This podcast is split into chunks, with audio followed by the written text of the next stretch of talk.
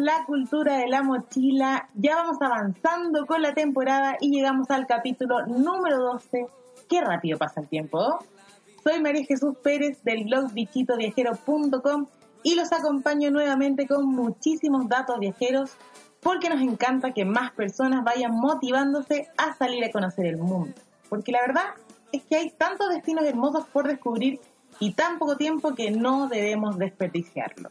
Y por supuesto, no estoy sola en este programa porque como ya habrán escuchado en los capítulos anteriores, acá somos una dupla. Así que démosle la bienvenida también a Sebastián Pérez, fotógrafo y comunicador audiovisual. ¿Cómo estás, Seba? Hola, hola a todos, hola Mari, bien. Acá estamos con nuevas energías y por supuesto con nuevos datos y curiosidades viajeras. Y digo curiosidades porque en este capítulo hablaremos sobre todas las cosas extrañas que existen en otros países como prohibiciones, leyes o costumbres que para algunos pueden ser verdaderas locuras, pero que sin embargo para algunos otros es una realidad cotidiana. En fin, este será un capítulo de cosas locas, así que pongan oreja, esternón, oído, no, no. Todo. Pongan de todo porque quizás algunas les causen risa o extrañeza, pero otras es mejor tenerlas bien en cuenta para no tener problemas de orden legal en otros países y todas esas cosas que nos pueden afectar nuestro viaje. Oye, un detalle no menos lo que menciona Sebastián.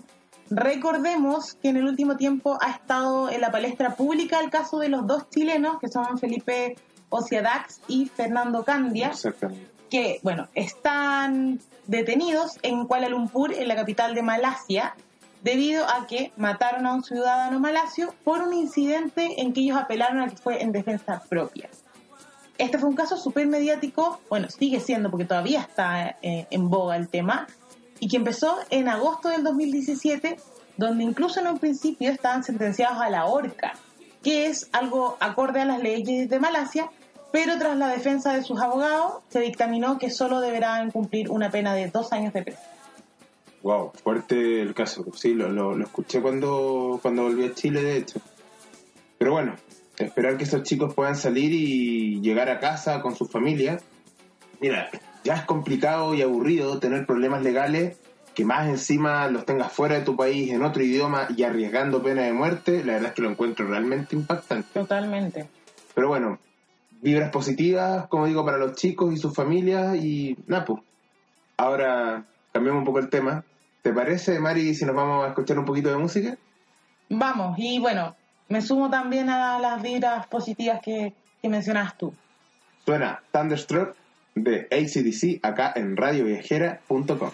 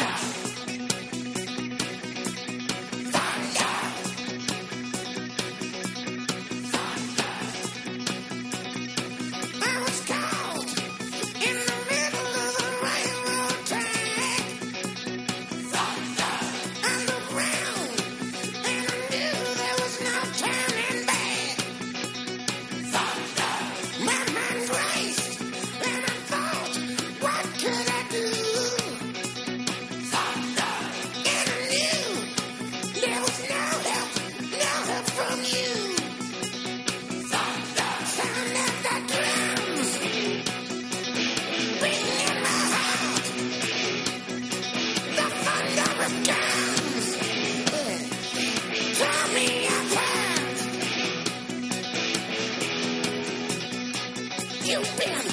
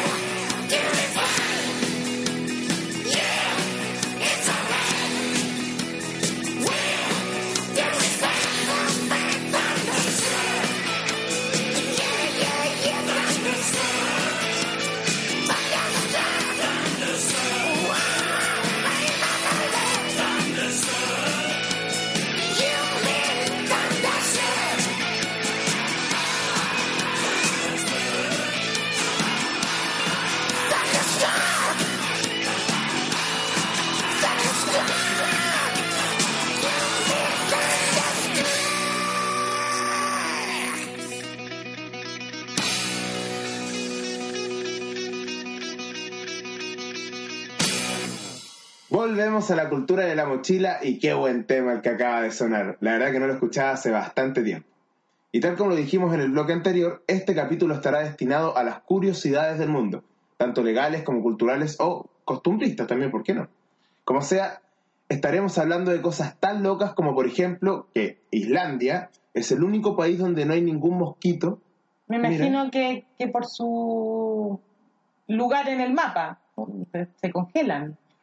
No tienen de dónde sacar sangre. Sí. qué sé yo. O como que República Checa es uno de los países donde más cerveza se consume con casi 160 litros por persona Imagínate, estamos casi parecidos igual acá en Chile. ¿Quién sabe cuánto será acá en Chile? No creo que tanto. No sé, pero son buenos pero, para acá. En... Pero yo creo que en un par de años le vamos a hacer competencia a República Checa. Posiblemente. o como Canadá, por ejemplo, también, que tiene más lagos que todos los países del mundo juntos. Espectacular. En fin. Me vamos, voy a Canadá. vamos a estar hablando de todas esas cosas, datos medios locos. Pero ahora, ustedes en casa, ¿saben alguna curiosidad, ley o algo de gran impacto que quieran compartir con nosotros? Si es así, solo tienen que comentar por redes sociales usando los hashtags La Cultura de la Mochila y La Radio de los Viajes y estaremos atentos a todos sus comentarios. Me gusta eso, así que esperamos sus comentarios para ir nutriéndonos entre todos de esas curiosidades. Yo te tengo unas muy buenas en relación a la comida. A ver, a ver. ¿Sabías, por ejemplo, que en China no está mal visto hablar con la boca llena, pero no debes comerte toda la comida del plato porque van a pensar que quedaste con hambre? Mira, pasaría por tener hambre siempre.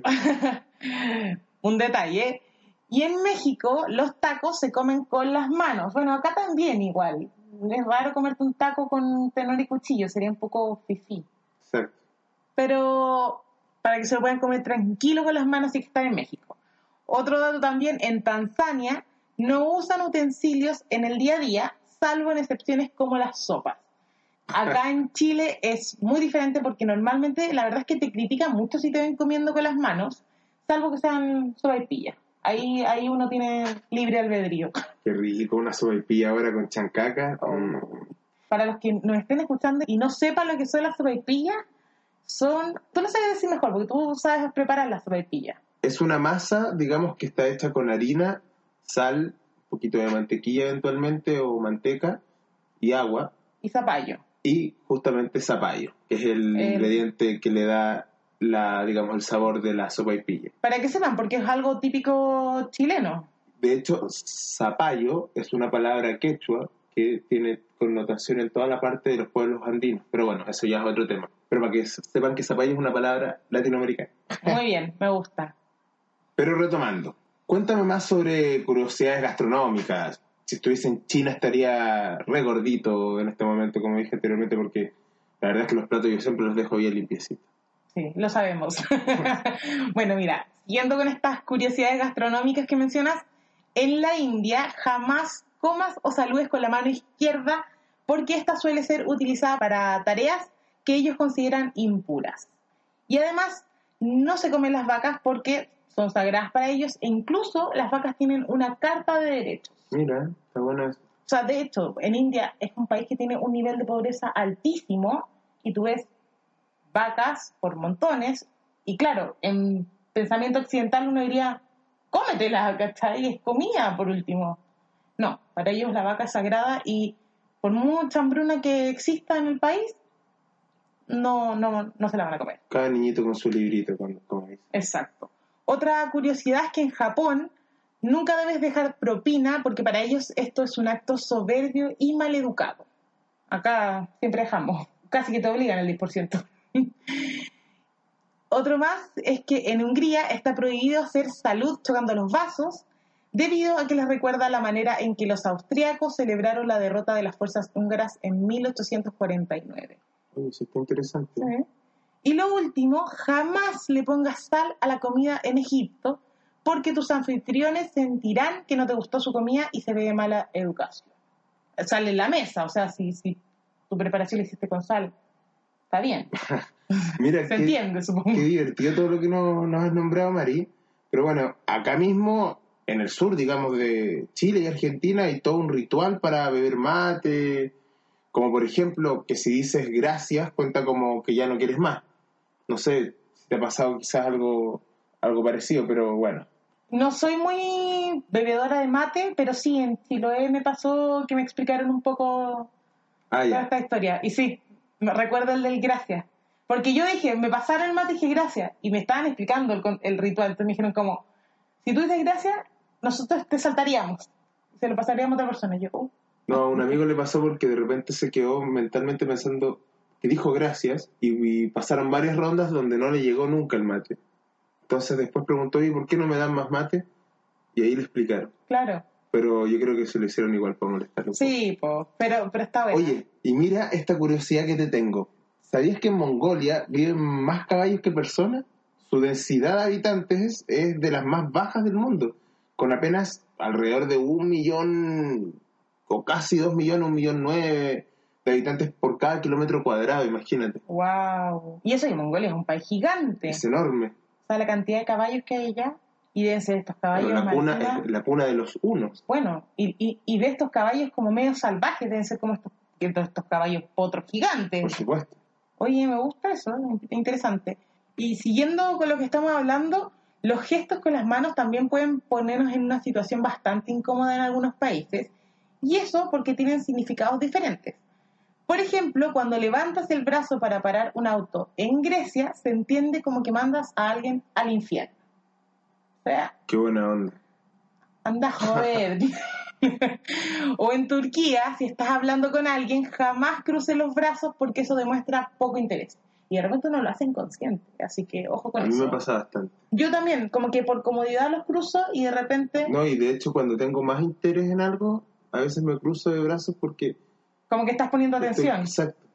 Ya, en Turquía no lo puedes hacer. porque van a pensar lo contrario, ¿cachai? Claro. Otro, otro más es que en Kuwait no puedes levantar el pulgar hacia arriba en señal de OK porque significa mal de ojo. Eso no me lo habría Mm, esperado nunca. No, nunca. Y además, si es que estás pensando hacer dedo o autostop en Uzbekistán, no debes levantar el dedo pulgar, sino que el índice apuntando hacia arriba. Como aquí quien Cuando hace no- parar la micro, digamos. Claro. Mira, qué bueno saber eso del dedo en Uzbekistán. Aunque sea, por último, para vivir la experiencia. No sé si me atrevería igual a hacer dedo allá. La verdad que no conozco... Bueno, en algún momento yo llegaré a conocer a esos parajes.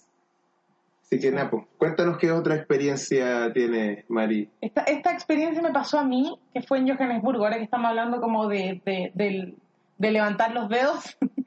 me pasó que estuve caminando como tres horas por los alrededores de Rosebank, porque, bueno, con mi amiga queríamos conocer las calles y ver un poco cómo se vivía el día a día. Y además estábamos buscando la tienda de los scouts en Sudáfrica, porque ambas somos scouts y ella quería comprarse unos parches de los scouts allá. La tienda estaba literalmente en la, ci- en la punta de la loma. Caminamos como las tres horas que les contaba. Y la cosa es que a la vuelta ya estábamos cansadas y no queríamos caminar más, por lo que intentamos tomar una especie de combi que son las micros que existen allá en Sudáfrica. No hay micros y no hay taxis, hay como unas combi. Es como, como los colectivos que existen acá en Chile, que en el fondo mucha gente se sube como sin conocerse a ese mismo auto, pero cabe más personas. La cosa es que estiramos la mano con el dedo índice hacia arriba, como uno pide el transporte público acá en Chile, pero no nos paraban y caminamos como una hora más, ya estábamos cansadas, discutiendo por el calor. Yo creo que nuestras caras ya lo veían como el momento cuando uno está como enojado. Y una señora sudafricana nos vio y nos ofreció ayuda, nos preguntó qué nos pasaba, por qué estábamos así. Y ahí le explicamos que tratábamos de pedir la locomoción para volver a Rosebank, pero que no nos resultaba, que no entendíamos por qué no, no nos paraban, porque en verdad pasaban y pasaban de largo. Y ahí nos explicó que se pide estirando la mano con el dedo pulgar apuntando hacia abajo. Como que estuviera como Como haciendo dedo autostop, Claro. pero al revés. así. Lo hicimos, no, es que lo más, lo más impactante, lo hicimos y paró al tiro. Te juro que al tiro el, el- esta especie de combi. Así que nunca más se me olvidó. Un, un datito por si viajan a Sudáfrica. Qué buena onda. Igual recuerdo que en los mercados de Bolivia y Perú, mira, allá el dedo en general me funcionó súper bien, pero lo que sí me llamó mucho la atención fue ver en los mercados eh, crías de alpacas, de guanacos, era muy recurrente verlo. y me acerqué a preguntarles por qué las tenían. ¿Crías vivas? No, muertas como disecadas. Ya. Y, o sea, no como, estaban disecadas, digamos, y las ocu- ocupaban para tributos a la tierra, no sé, para los apus. eh. Cuesta entenderlo, pero ya igual todavía se vive mucho la, en la cultura aymara, que es la misma, eh, todos lo- los, los rituales, los sacrificios, todavía se mantienen dentro de su cultura, digamos. Claro. Y era bien, era chocante igual ver... Y, y cuando están disecados, están disecados como con su tamaño original. No, no los achicaban como estas momias en otras culturas que los que los sí, como comprimían. sí, en algunos sí, sí, sí, era... era... Chuta, no yo no, la verdad que traté de indagar un poco más en profundidad, pero eran reacios a conversar realmente la- las personas. Y también puede ser por, por la sensación como de que casi que tú los, no sé, los vayas a denunciar, medio como, como sapo, como que, no sé. Hay como una sensación como de No, no creo, porque todos lo tienen muy como... arraigado. O sea, que claro, es parte de su cultura, entonces ah, la policía pasa y no pasa nada, digamos, pero para uno es chocante verlo porque uno no está acostumbrado. Claro. Oye, es heavy lo que me mencionas y, y de hecho me recordaste que yo viví algo muy similar en Johannesburgo. La verdad es que no tengo ninguna foto porque nos prohibieron tomar fotografías en este tour.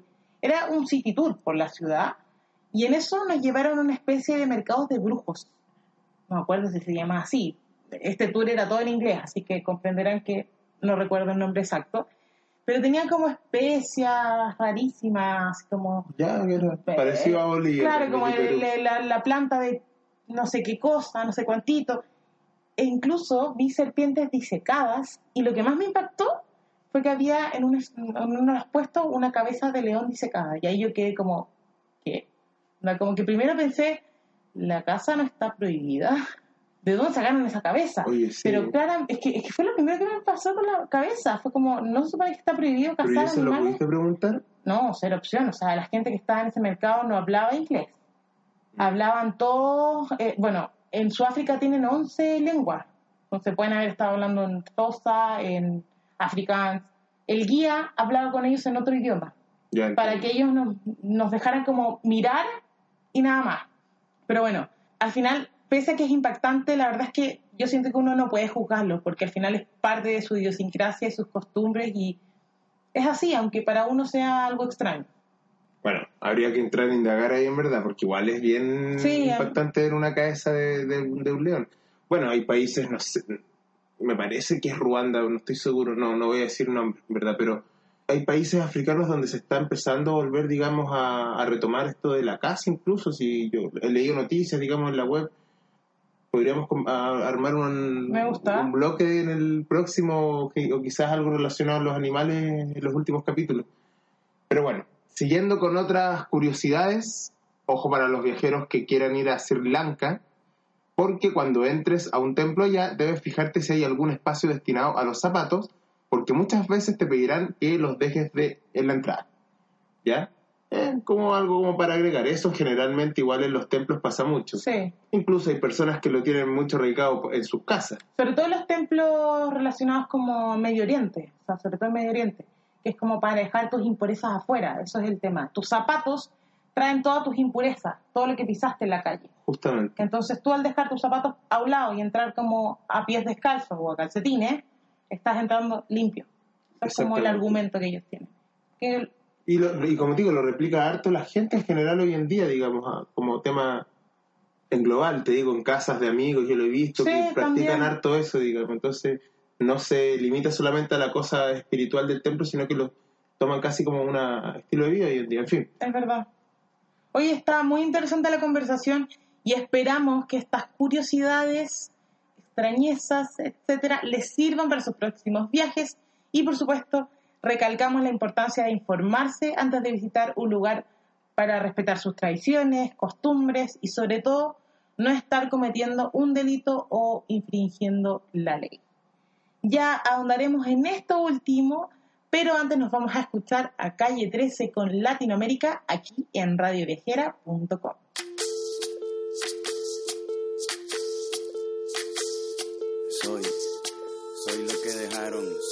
la sobra de lo que se robaron. Un pueblo escondido en la cima. Mi piel es de cuero, por eso aguanta cualquier clima. Soy una fábrica de humo, mano de obra campesina para tu consumo. Frente de frío en el medio del verano. El amor en los tiempos del cólera, mi hermano. El sol que nace y el día que muere. Con los mejores atardeceres. Soy el desarrollo en carne viva. Un discurso político sin saliva.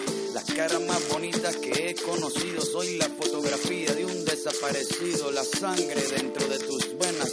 Soy un pedazo de tierra que vale la pena una canasta con frijoles. Soy Maradona contra Inglaterra, anotándote dos goles. Soy lo que sostiene mi bandera, la espina dorsal del planeta en mi cordillera. Soy lo que me enseñó mi padre.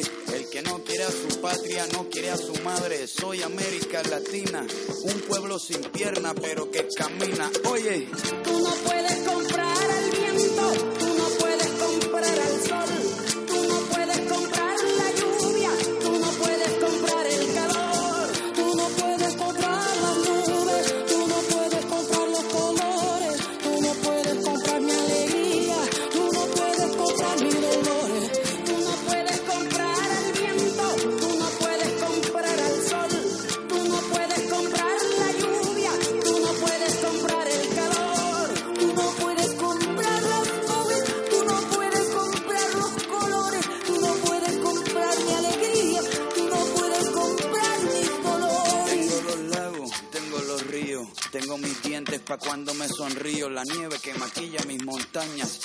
el sol que me seca y la lluvia que me baña, un desierto embriagado con peyote, un trago de pulque para cantar con los coyotes, todo lo que necesito.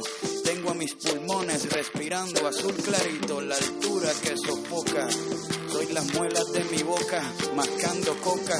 El otoño con sus hojas desmayadas, los versos escritos bajo la noche estrellada.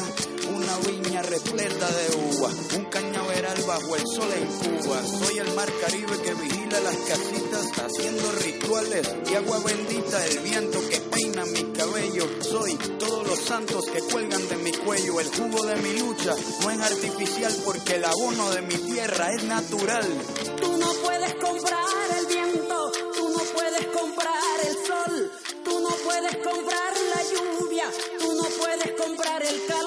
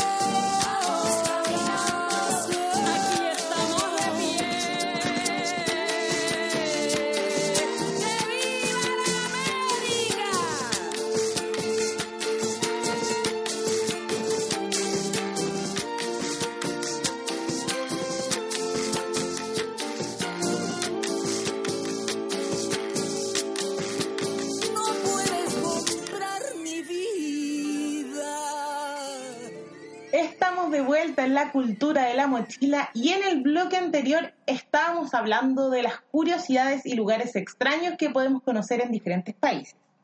Y ahora vamos a cambiar un poco de tema, como se los adelantamos un poquito, porque lo que llevas al país de destino también es importante. Por ejemplo, en Escocia no están permitidas las navajas e incluso pueden arrestarte si te ven portando una de ellas. Chuta, no tenía ni idea. Importante eso, sobre todo para los que solemos viajar con una navaja cuando mochileamos o cuando gustamos mucho del montañismo o el campismo o la escalada misma, en fin.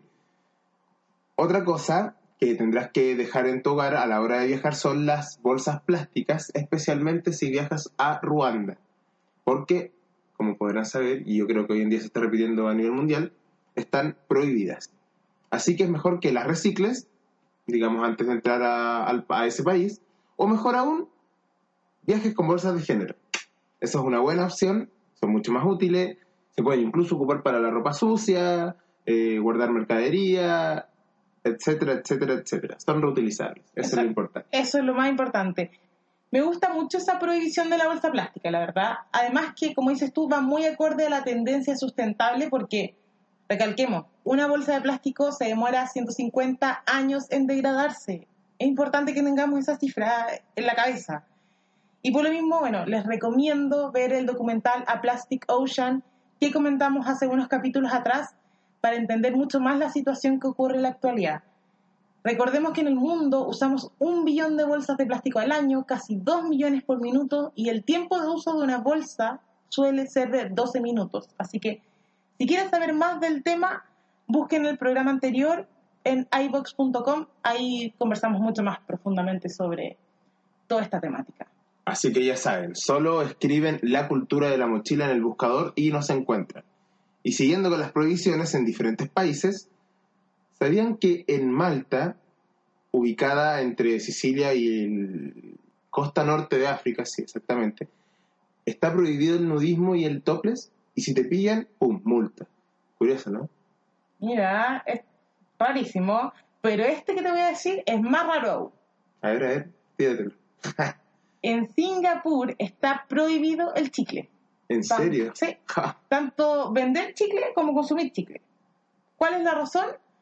Pese a que suena raro, es mucho más lógica. Es porque contamina muchísimo en las calles. Además que el chicle se demora mucho en degradarse.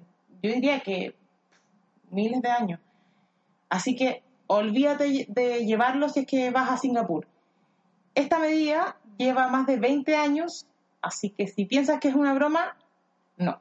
Es real y lo único que está permitido es el chicle de nicotina para los adictos en rehabilitación del tabaco. Mira, mira, sí, es cierto que los chicles contaminan y por lo demás no aportan nada, pero igual es extraña la medida, como que te prohíban masticar chicle, pero igual en estricto rigor, si hablamos sobre la huella de carbono y todo, es un, Nada se muere si no comes es un producto que no te aporta, claro, exacto. Exacto.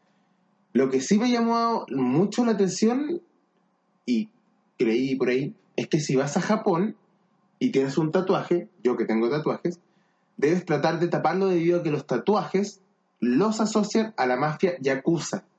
¿Ya? Para que sepan, es una mafia del siglo XVII que equivale a lo que es el crimen organizado. Al igual que en Brasil, si te ven con tatuajes eh, con, digamos, de payasos, esto tiene un significado que es eh, una persona que es mata policías. Entonces, eventualmente también como un canero, una persona eh, del estrato bajo de la vida. ¿Me entiendes? Oye, me como pilla- delincuente. Me pillaste con lo de Brasil. Había escuchado el de Japón, pero el de Brasil sí que no tenía idea. Me enteré mientras viajaba y desgraciadamente yo tengo un tatuaje del WhatsApp. Pero no es un payaso, o podría Eh, ser. sí, es, un ta- es el payaso que más policías mata, de hecho, pero o bueno. sea, ya, en Brasil tú te vas a bañar en la playa con un, con un Con un pañuelo en el brazo. en el brazo. Mira, menos mal yo no tengo tatuajes por el momento, pero bueno, ojo para los que sí tienen, como Sebastián, como los que nos estén escuchando también, en caso de que quieran visitar Japón o Brasil próximamente. Y siguiendo con la lista de prohibiciones, ¿sabían que en Malasia, que habíamos comentado al principio del programa, está prohibida la ropa de color amarillo desde el 2011 por una medida del mismo gobierno? Esto se debe a que es un color que se utilizó por la oposición en las manifestaciones de ese año. Mira, otra cosa que a mí me recomendaron, digamos, para seguir aportando a este de- debate o más que debate, este listado de, Prohibiciones de- curiosas. de prohibiciones, justamente. A mí me recomendaron en Bolivia y Perú que ojalá manipular un carnet de identidad fotocopiado. Bueno, se habla mucho, digamos, que en Latinoamérica en general, digamos, las policías son bastante corruptas y la verdad que Chile no es la excepción, solamente que aquí, digamos, hoy en... Todavía no hemos llegado a niveles tan tan impactantes de que en el fondo nos estén Lo hacen de otra, sobornando. lo hacen de otra forma, Lo- digamos. pero- Dejemos, dejemos que, digamos que lo hacen de otra forma. Pero para el turista no es tan visible, es más algo para nosotros. sí, más o menos. Ya. Oye, pero ¿por qué tuviste que fotocopiar tu carnet?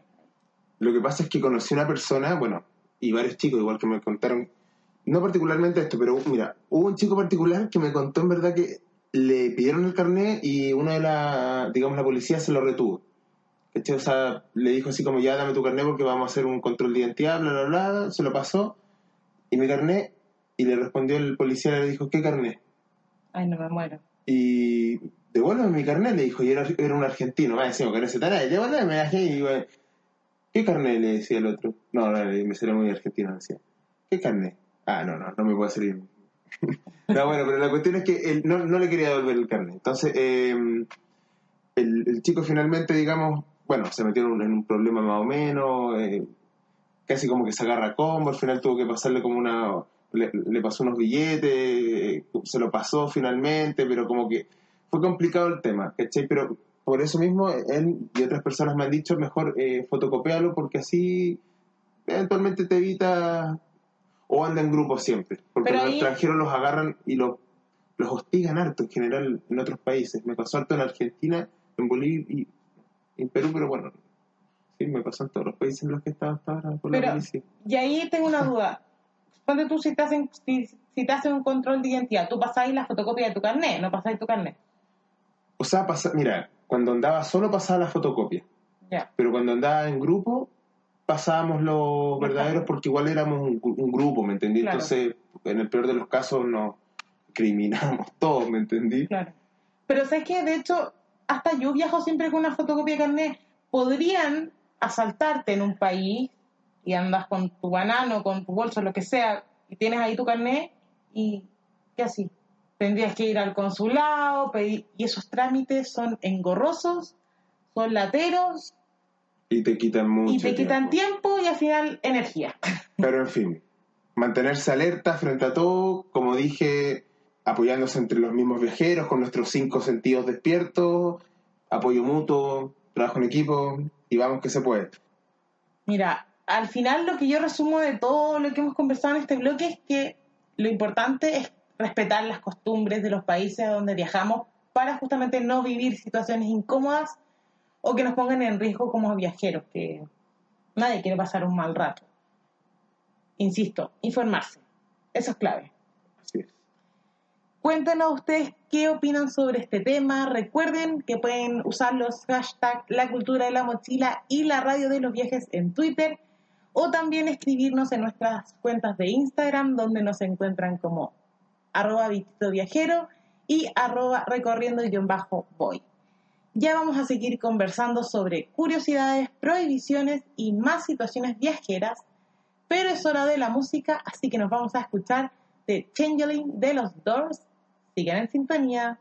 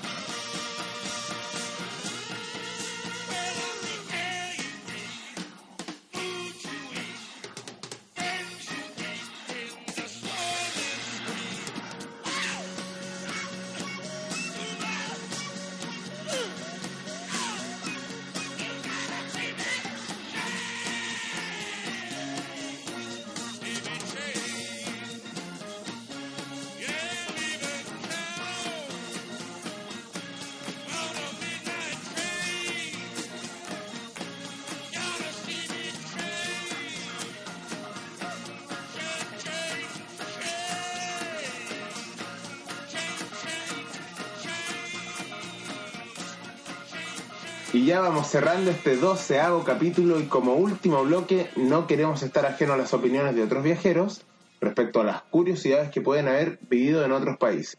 Por lo que tenemos una selección de sus opiniones y experiencias, así que escuchemos. Hola amigos de la Cultura de la Mochila, soy Francisca Tapia y les quería contar una historia que me pasó cuando venía subiendo desde Brasil hacia, hacia Bolivia. Yo venía de regreso a Chile, así que quería pasar a Tarija.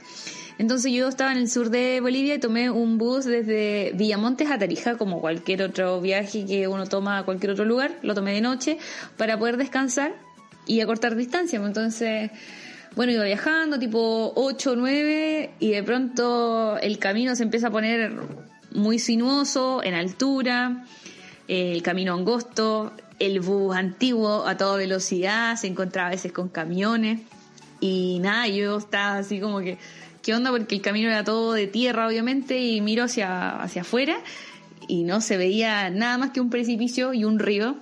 Y yo no quería ni pensar qué, podía pasar, o sea, estaba súper asustada, rezaba todo el rato, por favor, por favor, lleguemos, lleguemos, crucemos esto luego y llegando ya a Tarija después de varias horas de, de un infartante viaje, eh, nada, yo súper feliz.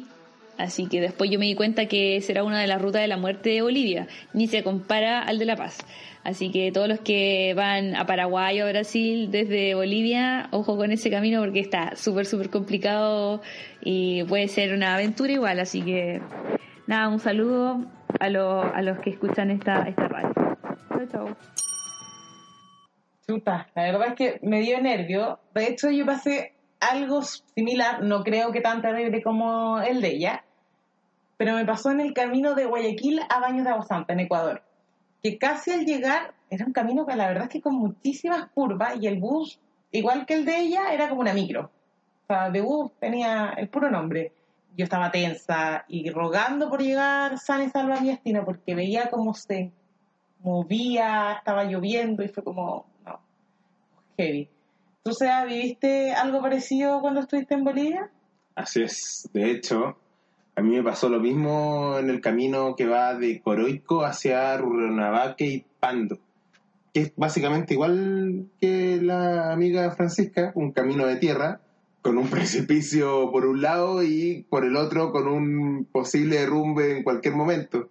Ah. Eh, y no, y también tengo ese recuerdo de haber estado con lluvia, eh, eh, en un camino angosto, en un bus que en verdad era una micro, como bien tú dijiste. Eh, y, claro, y ese sonido que cuando de repente como que se, para poder doblar en una curva tenía que tu, tu, y después, y como que para atrás, para adelante, para atrás, para, ir girando. Para ir girando, sí, no, olvídate. Y, y veí cómo iban cayendo como los escombros cuando pegaba la, la acelerada, no, olvídate, fue una, fue una locura. Así que entiendo totalmente la situación vivida por la chica. Parece que Bolivia tiene hartos como, o hartas carreteras bien, bien complejas. Mira, lo que pasa, y yo creo que por ahí va lo, lo curioso, eh, es que todavía no pavimenten los caminos. Yo creo que no. Es bastante curioso, no, yo creo que ahí no hay, no hay dinero. O, o no sé qué. O no se está utilizando bien el o dinero. no se está utilizando bien el Pero en fin, independiente a sean problemas económicos o no hayan ganas de hacerlo, esas mismas emociones que se viven, digamos, entre lubres y. Adrenalínicas. Adrenalínicas, exactamente. Como digo, son únicas y son las que justamente le dan ese placer al viaje.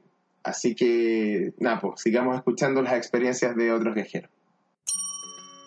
Tema de prohibiciones, yo creo que eso tiene nombre de país, que vendría a ser Corea del Norte, ahí donde había mucha restricción en cuanto a temas de fotografía, en cuanto a temas que no se, que no se puede ocupar la, la moneda local, tampoco puedes sacar ese dinero del país. También cuando fuimos a ver la presentación de los Juegos Masivos de Gimnasta, por ser la inauguración no podíamos llevar nada, ni siquiera la, tarjeta del, de la habitación del hotel, porque como iba a estar Kim Jong-un, las medidas de seguridad eran extremas. Y mm, básicamente el, país, estamos sin internet durante tres días, había que seguir todo un protocolo, cierta forma de seguridad, pero era algo flexible. Pero si se querían colocar estricto, se podía colocar el tema un poco más complicado. Me acordé también de saber que el año pasado por andar jugando con el dron me llevaron detenido en Rusia. Así que esa es otra historia freak que, me pasó que estaba en Kazán por el tema de la Copa Confederaciones, volando después del partido de Chile con Alemania por la fase grupo. Y antes que se colocara a llover, me coloqué a volar el dron a las 5 de la mañana. Y a las 6 de la mañana llega un Paco, me lleva detenido incluso le, sacaste una foto al Paco con el dron sin darme cuenta. Y ahí me tuvieron como cinco horas hasta que, me llevaron de, vuelta al, al, hostal donde estaba a las 11 de la mañana. Así que no me mandaron a Siberia, me, me salvé. La del naturista en Mónaco, que me, me quedé por couchsurfing.